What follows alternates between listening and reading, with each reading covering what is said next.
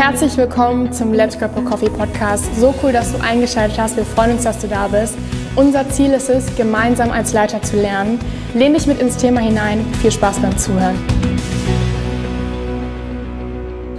Herzlich willkommen bei Let's Grab a Coffee. Schön, dass ihr wieder dabei seid und wir freuen uns darüber, mit euch zusammen diese Zeit zu verbringen.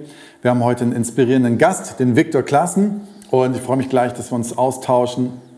Let's Grab a Coffee ist für uns so ein Format und das ist das, wozu wir euch einfach an unseren Tisch einladen, dass wir einfach zusammen entspannt Kaffee trinken. Und ich finde so, wenn man Kaffee trinkt, das ist so der Moment auch bei uns, äh, zum Beispiel in der Kirche im Office, ähm, sobald wir sagen, komm, lass einen Kaffee trinken, dann ist so ein bisschen mal das manchmal auch Anstrengende zur Seite. Ähm, man redet auf Augenhöhe, man hat Spaß zusammen, man redet über das Leben, über Fußball, was auch immer. Ähm, oder hat ein Thema und so soll Let's Grab Coffee auch sein. Dass man so, hey, du holst dir deinen Kaffee vor dem Bildschirm und bist einfach Teil unseres Gesprächs, was wir haben. Und wir wollen voneinander lernen, wir wollen einfach uns miteinander verbinden ähm, und wünschen uns einfach auch, dass ihr, die ihr zuschaut, noch mal ganz kurz, bevor wir hier gleich starten, uns auch Feedback gebt und sagt, welche Themen ihr gut findet, ähm, worüber wir in der Zukunft reden. Wir haben schon manches geplant fürs nächste Jahr, freuen uns da sehr drauf im Jahr 2022, dass wir viele gute Talkgäste haben, in diesem Jahr besser gesagt. Und ähm, yes, und heute, Viktor, schön, dass du da bist. Danke. Ähm, mega, dass wir zusammen ähm, die Zeit verbringen. Und ähm, du kommst aus der Weltstadt Wiedenest. Erklär uns kurz, wo sie Wiedenest Wiedenest liegt bei Bergneustadt, ähm, Gummersbach. Ja. Zwischen Köln und Dortmund. Da, wo so. die hochheilige Bibelschule ist, ja. wer es nicht kennt, das ist eine Bibelschule. genau. Ein ganzes Werk, mega. Forum Wiedenest, ja. Forum Wiedenest. Und du hast, ähm, du bist jemand, du hast äh, jahrelang etwas geleitet, mhm. was du uns vielleicht mal erklären musst, weil nicht jeder das weiß. Mhm. Das nennt sich Sola. Genau. So, Sola bedeutet Sommerlager? Genau. Sola was? steht für Sommerlager. Ja. Und wer einmal dabei war, bleibt eigentlich dabei, zunächst als Teilnehmer, dann als Mitarbeiter ein absolut leidenschaftliches Erlebnisprogramm und da könnte ich jetzt ganz viel zu erzählen. Ich habe es zunächst ehrenamtlich in Paderborn gemacht und jetzt seit 2007 war ich in Wiedenest dafür verantwortlich. Mega. Insgesamt rund um die 25 Jahre. Wow. Und das habe ich jetzt abgegeben und äh, darf neu lernen, was es heißt, ein Sommer ohne Sommerlager. Wobei, so ganz ohne ist es nicht. Ich habe ja jetzt Kids und die lieben das Sola auch. Ja. Du hast vier Kinder? Genau. Drei Töchter, einen Sohn? Ja. Mega. Das Leben in der Bude, oder? Absolut, ja. Ähm, das heißt, noch mal ganz kurz zum Sommerlager. Du ähm, hast das geleitet, aber was ist denn das Spezielle? Also stelle ich mir jetzt einfach vor, so ein paar Zelte auf einem Zeltplatz und ihr macht Lagerfeuer an und verbringt zwei Wochen zusammen. Was, was ist denn so, was die mhm. Leute so süchtig werden lässt an diesen Sommerlagern? Also das Typische für Sola, so wie wir es leben, ist das Erlebniseinheitsprogramm. Wir leben in einer Geschichte. Und das, was wir inhaltlich transportieren als Message, auch als Christen, das packen wir in eine Geschichte und die Kids erleben es, was es heißt, in Freiheit zu leben oder eben nicht, Unterdrückung und all diese Dinge. Natürlich muss man immer aufpassen, dass man nicht übertreibt. Aber das tun wir. Wir haben viele fitte Mitarbeiter, die sowohl pädagogisch, geistlich, technisch fit sind. Das ist ein Riesenaufwand. Ähm, der ist eigentlich nicht vernünftig, aber nicht alles muss vernünftig sein. Das ist ein guter Satz. Nicht alles muss vernünftig sein. Ähm, Im Leben ist ja so viel manchmal so ernst und vernünftig. Ne? Jetzt hast du aber einen Switch gemacht und hast diese Aufgabe abgegeben. Mhm. Bist jetzt äh, Coach mhm. ähm, und begleitest Menschen. Und hast so ein bisschen dieses Thema versöhnt kämpfen, was ich sehr spannend finde. So, das ist ja ein bisschen eigentlich so ein Widerspruch. Ne? Mhm. Ähm, unter Kämpfen verstehe ich, also ich kämpfe gegen irgendjemand mhm. und äh, will gewinnen. Bis auf letzte. Und versöhnt heißt für mich, wir sitzen alle mit einem Tee und Kaffee am Tisch und mhm. singen Kumbaya, my Lord. Mhm. So, das heißt irgendwie versöhnt kämpfen, was hat das miteinander zu tun? Erstmal tatsächlich Widersprüche. Also sind Widersprüche. Entweder bist du versöhnt oder du kämpfst. Aber ich glaube und behaupte, wenn diese beiden Freunde werden, wenn Versöhnung und Kampf Freunde werden, dann werden wir nicht nur älter, sondern reifer. Weil wir brauchen beides. Das Leben bedeutet. Vielleicht auch älter. Vielleicht auch älter, stimmt das auch, ja, genau. Aber auch reifer und werden bis zum Schluss genießbar für die Menschen, die dann drumherum sind.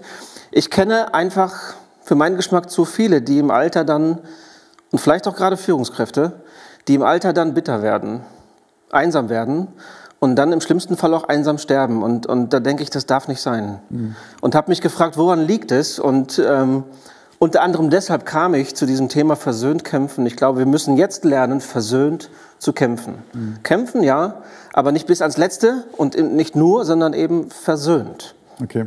Hast du, ich meine, das wird ja wahrscheinlich eine Story bei dir haben, dass du sagst, okay, du hast jetzt ähm, eine Arbeit gemacht mit Kids und Jugendlichen. Ähm, wie kommst du zu so einem Thema? Mhm. Stück weit ist es Biografie. Ich glaube, ich bin schon immer ein leidenschaftlicher Kämpfertyp gewesen. Wenn wir so im Gottesdienst irgendwie so Schauspiel hatten und Rollen zu verteilen waren, hatte ich öfter die Rolle von Petrus tatsächlich, so der aufs Ganze ging und, und steckt so ein bisschen drin. Aber der Hauptgrund war, ich habe mich dann irgendwann mal nach mehreren Coachings gefragt, was ist so das Hauptthema? Gibt es eine Überschrift, die ich drüber setzen könnte bei, bei den Themen, bei den Leuten, die kommen? Und darüber kam ich dann zum Thema versöhnt kämpfen. Weil alle, die zum Coaching kommen, die kämpfen, aber es reibt sie auf. Sie sagen dann zum Beispiel, ich funktioniere nur noch, ich spüre mich nicht mehr und wissen, so kann es nicht weitergehen. Entweder sagen sie es selbst oder die Frau schickt und sagt, hey, ja, jetzt muss irgendwas passieren. Und, und ähm, also ja. Ganz kurz, mhm. hast du tatsächlich Frauen, die bei dir anrufen und sagen, ruf mal meinen Mann an? Ich habe Frauen, die ihren Männern das Impulscoaching schenken. Also in Norwegen zum Beispiel, ja, absolut, ne, Norwegen oder um Mose. Wirklich mehrere Frauen, die ihren Männern das schenken. Eine Geschichte dazu.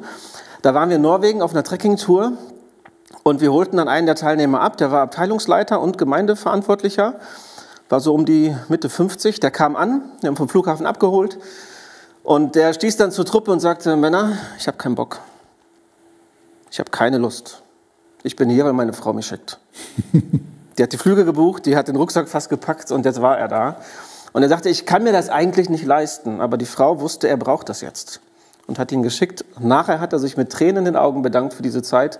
Ich habe einfach gesagt, bedank dich bei deiner Frau. ja. Aber es ist interessant, ne? Also es klingt so ein bisschen so, als wenn manche Männer das so brauchen, so du hast ein Kind und sagst, hey, du sollst auf Sola fahren, das Kind hat keinen Bock und du packst ihm noch den Rucksack und schiebst den dahin.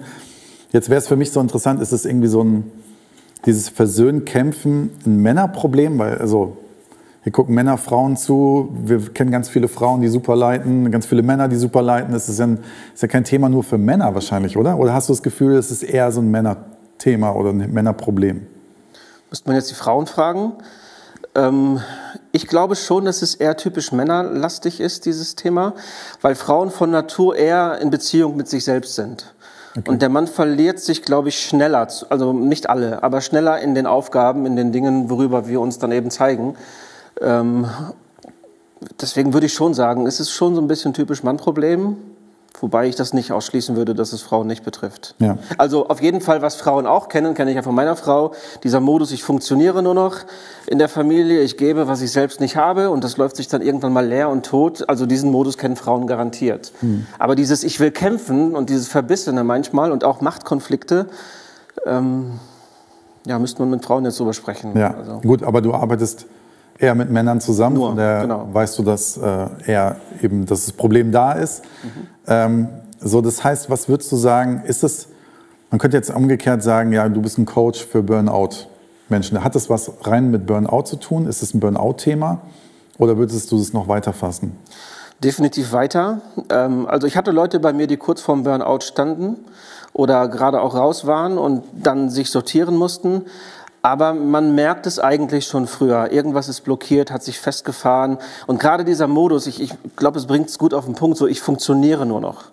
Ja, man, man, man, man funktioniert in seiner Rolle, man gibt und, und dann gibt es so Phasen im Leben, so die Lebensphasen, wo sich das Innere dann wieder verstärkt meldet und man merkt einfach, so kann es nicht weitergehen. Ja. Und ich behaupte mal, spätestens so mit 55, wenn man merkt, die Endlichkeit des Lebens rückt näher man hat vielleicht die Eltern beerdigt oder ist in der Phase, dass sie im Altersheim sind und merkt, boah, da bin ich auch bald vielleicht.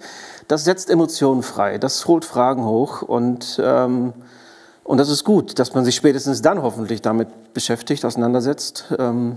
Ja, also wenn man jetzt mal so viele Leiter gucken zu, äh, beschäftigen sich vielleicht selber. Ich kann mir vorstellen, in meinem eigenen Leben kenne ich das, dass man das gar nicht so zugeben will. Ne? Mhm. Also ich würde sagen, dass ich nie einen Burnout bisher hatte, aber so Phasen, wo es vielleicht so gerade so dran vorbeigeschlittert ist.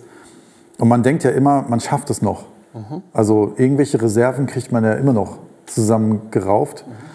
Ähm, und ich habe mal Statistik gelesen, jeder dritte Pastor mhm. ähm, hat einen Burnout mal in seinem Leben.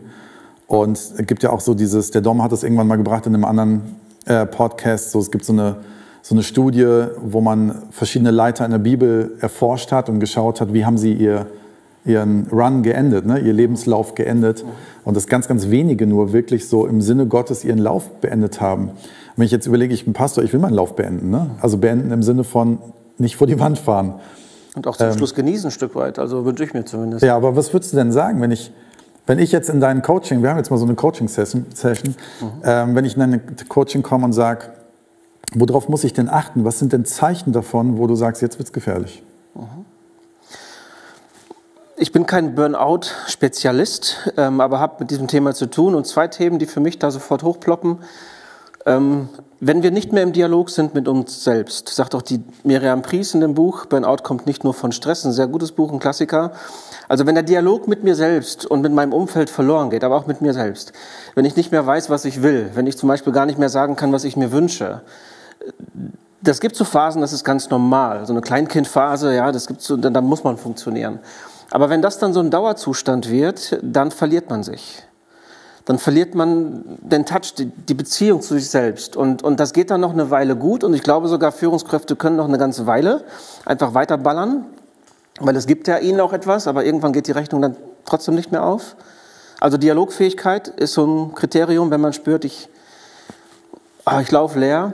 Und das andere, wenn es ein zu viel von ich muss in meinem Leben gibt.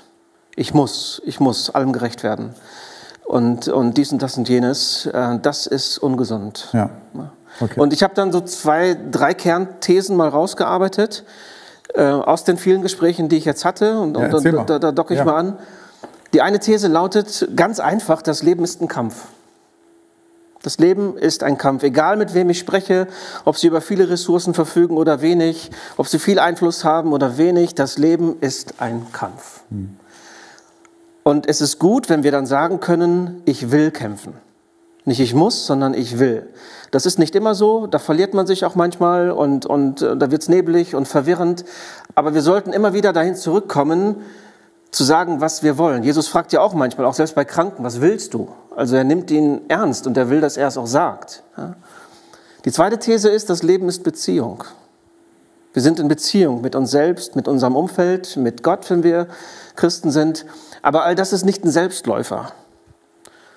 Und da docke ich eben mit diesem versöhnt kämpfen an und sage, es ist gut, wenn du sagen kannst, ich lerne versöhnt zu kämpfen.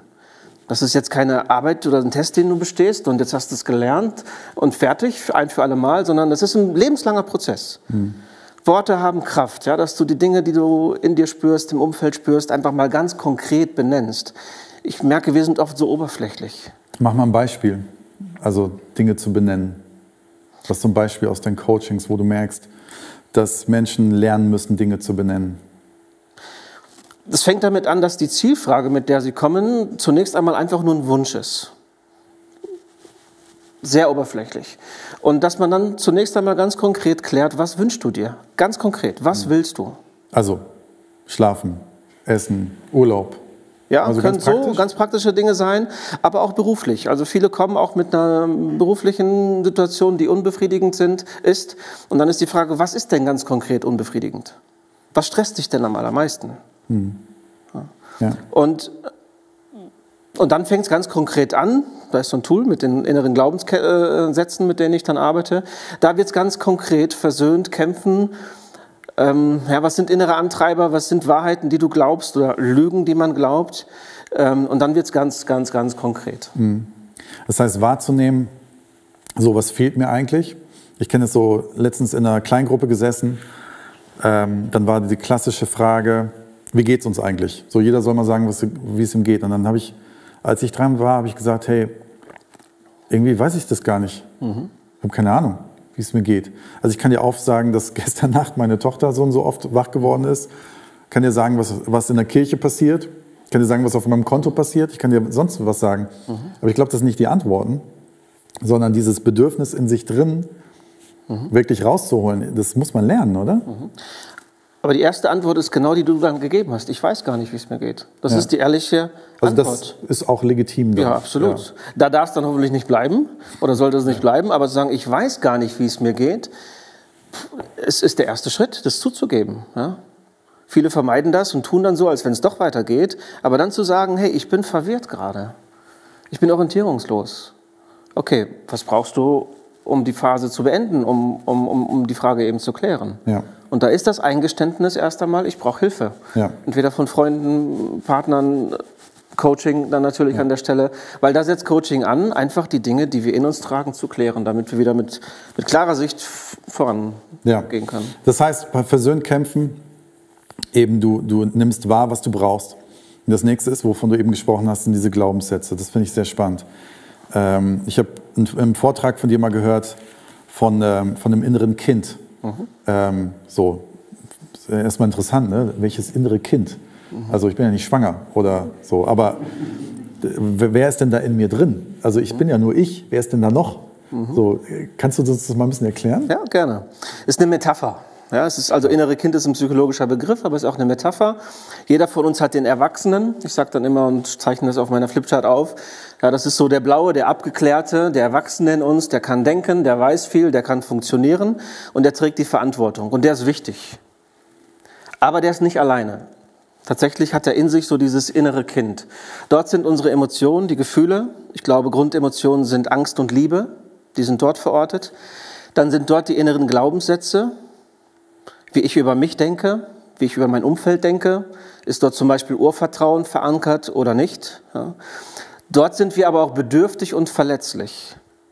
Und aus diesem Grund schieben wir es oft weg, weil, weil das so nicht greifbar ist, wenn man sich damit mal auseinandersetzt. Aber diese Dinge haben Einfluss. Die Wissenschaft sagt sogar 80 bis 90 Prozent unserer Entwicklung und äh, der Entscheidungen, die wir treffen, sind aus dem Inneren beeinflusst. Und Also ohne, dass wir es wissen. ohne dass wir es wissen, ohne dass wir es konkret benennen können, was es ist, aber da ist etwas. Und Kind, weil es in die Kindheit zurückgeht, weil da irgendwas vorgefallen ist, oder warum nennt man das Kind? Gute Frage. Weiß ich jetzt Okay, gar nicht so genau, Frage. wo das herkommt. Aber ich denke schon, ne? das sind so die Faktoren, die so typisch Kind vielleicht sind. Okay, das heißt, für dich ist dieses Bild das große, der große, das kleine Kind, ähm, das hat Bedürfnisse, da werden hin, Sachen hingeschoben und es redet laut, ohne dass ich es merke. Dann entstehen so Sätze, ne? so Glaubenssätze. Was sind, können so Glaubenssätze sein? Vielleicht, wenn ich noch kurz einhaken kann, es redet laut. Manchmal redet es laut, manchmal eben nicht. Ich erzähle da gerne immer so eine Geschichte an, an, an der Stelle. Stell dir vor, du bist auf einer Jubiläumsfeier. Eine richtig tolle Jubiläumsfeier. Interessante Leute, tolle Location, spannende Themen und für dich auch zukunftsweisend. Und du bist dort, viele anderen sind da und, und es ist wirklich so Flow, ja, es, es läuft. Und plötzlich meldet sich dein vierjähriger Junge, den hast du eben mitgenommen, einfach ausgedacht so in der Geschichte, der meldet sich, will irgendwas von dir. Und du merkst es, schiebst ihn aber weg, ignorierst ihn. Kinder stören manchmal, ist so. Ja. Und dann kommt dieses Kind aber wieder. So sind Kinder auch, sie sind hartnäckig, sie kommen immer wieder. Und dein Junge kommt so drei, vier Mal, aber er passt, es passt jetzt gerade nicht. Du schiebst ihn jedes Mal weg, jetzt nicht. Und plötzlich kippt die Stimmung im Saal. Du merkst, irgendwie wird's anders. Die meisten, vielleicht sogar alle, gucken zu dir. Und neben dir steht dein Kind. Und die Scheiße läuft. Flitzekacke. Es läuft. In dem Moment kriegt das Kind einen, ich nenne das Autoritätsverstärker. Scheiße. Jetzt wirst du dich drum kümmern. Jetzt spricht das Kind laut mit diesem Autoritätsverstärker.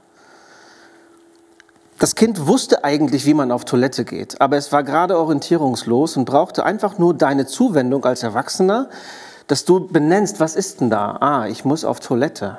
Und dann eben Hilfestellung, was der Weg wäre.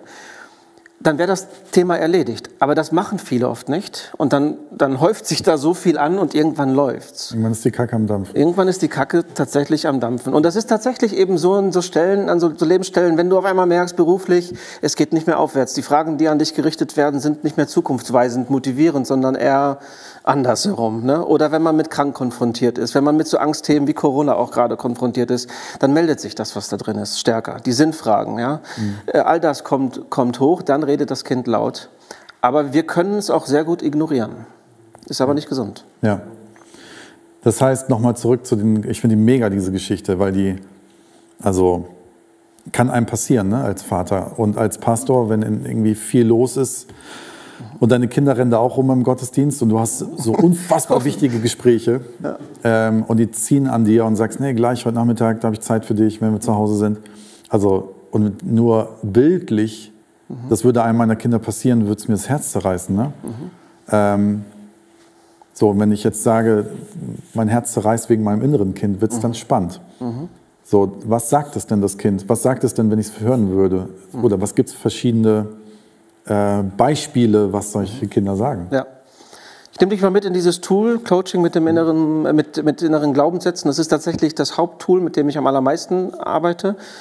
Weiß nicht, ob es daran liegt, weil ich gerne damit arbeite oder tatsächlich auch wirklich zu den Themen passt. Ich glaube, das ist beides so. Es gibt vier Fragen, vier Schritte, die man dort geht. Die erste Frage ist einfach, wer hat dich in deinem Leben geprägt oder was hat dich geprägt? Also welche Ereignisse, welche Personen hatten einen prägenden Einfluss? Und wenn man so innehält, wird das jeder von uns irgendwie benennen können. Wer oder was war da? Und die schreibe ich dann auf Karten auf, mit dem zusammen oder er macht es als Hausaufgabe. Die zweite Frage ist dann eben ganz konkret, was war die Botschaft? Was hast du verbal oder auch nonverbal gehört? Was hast du gehört? Es ist nicht unbedingt immer das, was auch gesagt wurde, aber das Kind hat es so gehört. Und bei so schwierigen Themen, die dann vielleicht hochkommen, hat es nicht den Grund oder den Zweck, den Vater oder Mutter, sind zum Beispiel zwei stark prägende Personen eigentlich immer, schlecht zu machen, sondern zu verstehen, warum ticke ich so, wie ich ticke? Was habe ich gehört? Die dritte Frage ist dann, welchen inneren Glaubenssatz habe ich daraus für mich abgeleitet? Welche Wahrheit ist dort in mir entstanden? Und der vierte Schritt ist dann die Reflexion. Mhm. Ähm, welche Wahrheit wird verankert, ganz bewusst als Ressource und vielleicht leben die Menschen auch noch und man kann ihnen Danke sagen. Also total ein Riesengeschenk, ja, wenn man da in eine Person investiert hat und dann konkret Danke bekommt. Also stelle ich mir unglaublich schön vor. Mhm. Aber das andere und ist wahrscheinlich häufiger, dass so Lebenslügen dann erstmal benannt werden und dann auch rausgerissen werden müssen als Lüge benannt und dann entfernt werden. Und für mich ist dort neben, das ist ein psychologisches Tool, aber auch von der Bibel her ein Leitvers, ist Römer 12, Vers 2. Da sagt Paulus ja, seid nicht gleichförmig der Welt, sondern werdet verändert, indem ihr lernt, neu zu denken. Und Denken hat immer mit Wahrheit zu tun, mit Lüge zu tun. Das ist ein innerer Prozess. Und wenn man diese vier Schritte geht, da, ne, Worte haben Kraft, du benennst das dann. Ich habe Beispiele mal mitgebracht. Wenn ich die ja, so ja. Gerne. Als erstes ist so die Botschaft. Also ist jetzt nicht die Person, das wechselt hier bei diesen Leuten. Die Botschaft ist hier zum Beispiel, wo ich bin, da ist vorn. Ja? Das ist die Botschaft vom Vater. Hm. Ein starker, dominanter, schlagkräftiger Vater. Was hat diese Person übernommen? Naja, als Jungs, ja, wenn der Vater ein starker, dominanter, auch cooler Typ ist, dann heißt der innere Glaubenssatz auch, wo ich bin, da ist vorn. Und in der Reflexion ist der jetzt entmachtet, hier auch schon durchstrichen, der wurde ersetzt. Aber erstmal war der Schritt wichtig, es so zu benennen. Sagen, boah, das trage ich als Pastor in mir drin, wo ich bin, da ist vorn. Und in der Reflexion, was könnte denn stattdessen da stehen, stand dann dort, ich liebe es, mit auftragsorientierter Leiterschaft zu dienen. Da ist immer noch die Power, da ist immer noch ein Ich will, aber der Auftrag muss klar sein und ich, ich, ich will leiten, aber dienen hat eine andere Schlagkraft als wo ich bin, da ist vorn. Kann manchmal cool sein, mhm. aber in Machtkonflikten eben richtig mies. Ja. Ja. Anderes Beispiel? Weil auch, egal was sonst passiert, ich bin immer vorne. Genau, genau. ich bin das vorne, immer. Und ich bin nicht in dieser dienenden Haltung. Ja. ja. Und dieser Satz kombiniert sich jetzt zum Beispiel auch mit, mit, mit, mit dem hier, das ist die gleiche Person. Die Botschaft lautete, ich glaube von der Mutter, du musst das alleine schaffen. Ist erst auch mal auch gut, ja. Das ist so, so ein Kind lernt dann selbstständig zu sein. Du musst, aber hier ist, du musst das alles alleine schaffen. Und was hat diese Person daraus für einen Glaubenssatz entwickelt? Ich kämpfe, ob mit oder ohne dich und ohne Rücksicht auf Verluste. Ich kämpfe. Ja, ob mit oder ohne dich und ohne Rücksicht auf Verluste. Das ist dann schon ein bisschen kritischer. Ja. Und daraus wurde dann, gemeinsam feiern wir größere und schönere Siege. Hm. Und das hat dann einen Change, in, in der, also hat eine Veränderung in dieser Person. Sagen ich, ich lerne jetzt neu zu denken. Ich komme in so Situationen und ich weiß jetzt, wo es herkommt, dieser, ne, mein, mein, Antrieb da vorne, da die Bühne zu reißen. Sagen, warte mal, stopp. Was ist meine Motivation? Ja. Aber das stelle ich mir krass vor, weil ich stelle mir das dann immer so vor wie so ein, äh, ja, wie so ein Trecker mit so einem Flug hinten dran. Der hat halt seine Furchen gesetzt. Und jedes Jahr fährt er durch die gleichen Furchen durch. Und die werden immer tiefer. Und ich muss ja mit meinen Gedankenströmen sozusagen da rauskommen. Ne? Ich muss mich ja irgendwie, muss neue Furchen sozusagen anlegen. Aber ist das überhaupt was, was möglich ist? So, also stell mir vor, hast dann Jahre und Jahrzehnte lang das geglaubt. Und du glaubst es ja nicht nur, sondern es ist ja in deine DNA übergeflossen. Wie holst du Menschen da raus? Das ist echt ein guter und gerade auch für unsere Generation ganz wichtiger Gedanke. Ich glaube erstmal ganz fest, Veränderung ist möglich. Veränderung ist möglich. Solange wir leben und bei gesundem Menschenverstand sind, können wir wachsen.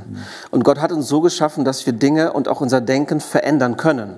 Wir können lernen, neu zu denken. Aber wir sind heute so geprägt, wir brauchen irgendwas und ich mache drei Klicks, dann ist es da. Ist egal, ob die Information oder eben das Produkt. Und diesen Zustand der Verwirrung oder des Bedürfnisses, den mögen wir nicht. Gerade Verwirrung. Ich habe da irgendwie, nämlich es war, okay, jetzt gehe ich zwei Schritte maximal und dann ist die Klarheit da. Nee. Oft ist es so, dann packe ich sowas an, und dann geht es erstmal sieben Schritte in die Verwirrung rein, weil du bis dahin nur die Spitze des Eisbergs tatsächlich wahrgenommen hast.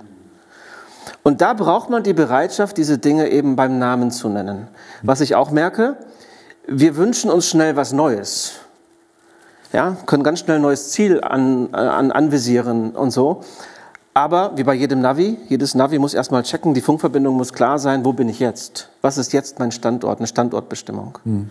Und wenn, wenn das gemacht wird, wenn, wenn, wenn da eine Überzeugung da ist, wenn es klar benannt ist, wie, wie ticke ich bisher und was ist mein Veränderungswunsch, dann wird es immer eine Zeit lang dauern. Aber Veränderung ist möglich. Ja. Bin ich ganz fest von überzeugt. Ähm, und beim Coaching setze ich Personen an, die in der Steuerungsfähigkeit sind, ähm, die dann ihre Strukturen dann auch benennen können, ganz konkret in der Hausaufgabe noch, wie setze ich das um. Es braucht Zeit, aber es ist möglich. Das heißt, du siehst in deinem Coaching tatsächlich Veränderungen von Menschen. Ja, definitiv. Wie ihr nicht nur ihr Denken, sondern aus ihrem Denken ihr Verhalten Ja. sich verändert. Das ist ja. Ja. mega spannend. Ich meine, das kann ganze, manchmal ganze Kirchen retten. Ja, oder auch Ehen. Unternehmen. Und Ehen. Unternehmen, Firmen retten. Ja. Ein, ein, ein Beispiel dazu, weil so, äh, ähm, da war jetzt letztens jemand da und der fragte mich dann im Prozess, hör mal, habe ich ein Machtproblem? Und wir waren gerade an der Linie seines Vaters, Botschaften, Glaubenssätze und Situationen bei seinen drei äh, Unternehmen oder so, die er schon hatte, merkte er da hohe Fluktuation, ähm, schwierig, das Ding soll wachsen und so. Und dann fragte er mich, habe ich ein Machtproblem? Und dann habe ich ihm gesagt, hey, schau mal drauf. Ja. Und dann war die Aufgabe, nenn mal drei, drei Oberthemen, die du hieraus liest. Und dann sagte er mir, also waren seine Worte, okay, meine Glaubenssätze, zusammenfassenden Glaubenssätze lauten, ich kann alles alleine schaffen, ich muss immer Recht haben und ich hasse Schwachheit. Wörtlich, ich übertreibe nicht. Ich habe ihn dann einfach nur gefragt, haben deine Mitarbeiter Angst vor dir? Ja. Er hat sich das selber gesagt, also hat es selber erkannt. Und dann fängt Veränderung an. Ja. Und dann feiere ich das. Das ist auch so meine Berufung. Ich sage, ich muss selber nicht mehr leiten und will es auch nicht mehr, aber ich stehe hinter diesen Leuten als Friedensstifter. Ich will ihnen helfen, dass das Unternehmen besser wird, dass es ihm als Chef besser geht, weil er profitiert auch davon. Ja. Ähm, und das ist möglich, definitiv. Ja, ist stark. Ich meine, wie gesagt, das kann so viel verändern. Ne? Wenn jemand, so wie du es gerade erklärt hast, er erkennt, dass Macht sein Problem ist, er verändert das und seine Mitarbeiter merken das, die Fluktuation hört auf. Ähm, das kann halt ganz, ganz viel Positives in unserem Land verändern. Das heißt, Genau. du machst einen Riesendienst an Menschen. Ist das was, wo man jetzt sagen kann, gut, das mache ich jetzt zu Hause mal mit Zettel und Stift auch alleine oder brauche ich da einen Viktor für?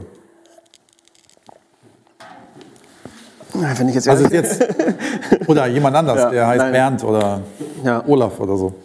Also ich glaube schon, vieles ist alleine möglich. Ja, wenn wir uns Zeit zum Reflektieren nehmen, ähm, dann ist dort auch vieles möglich. Oder es gibt auch gute Bücher. Von Stefanie Stahl mag ich das Buch Das Kind in dir muss Heimat finden. ist ein säkulares Buch, super Buch. Ähm, mit einem Arbeitsheft auch. Das geht alleine. Der Vorteil beim Coaching ist, du hast einen Sparringpartner. Ich sage meinen Leuten, wenn sie kommen, ich erlaube mir, alles zu fragen und alles zu sagen, was in mir hochkommt. Alles, was ich sage und frage, ist nicht die Wahrheit, ist nicht die Wahrheit, ist nur mein Impuls. Du entscheidest immer, was deine Wahrheit ist. Und ähm, ich bin so, so wie so ein Resonanzkörper. Ja? Du spielst deine Gitarre, ich, ich nehme den Klang auf, gebe wieder.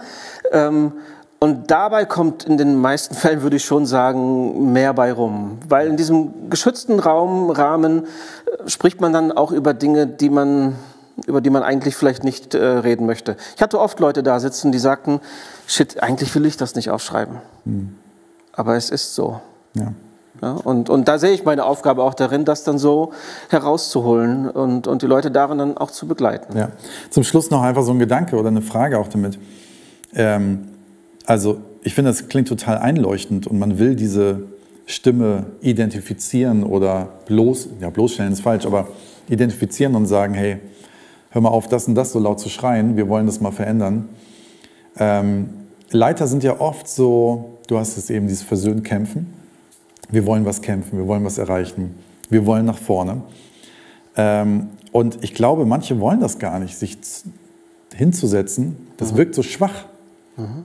Ähm, es wirkt vielleicht so, wie ich muss jetzt, muss jetzt auf die Seelsorgebank mhm. und aufs Sofa und mhm. ich will doch vorweg und ich will das. Und viele Menschen lieben so Braveheart, ne, die da mhm. vorne stehen und ähm, einfach was reißen.